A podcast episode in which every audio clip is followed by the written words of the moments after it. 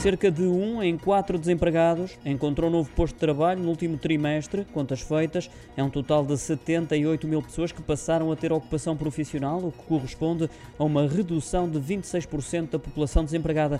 Isto segundo os dados divulgados hoje pelo Instituto Nacional de Estatística. Em comparação com o segundo trimestre, quase 54% da população que se encontrava no desemprego permanece nessa situação. São 160 mil pessoas e 20% passaram hay natividad.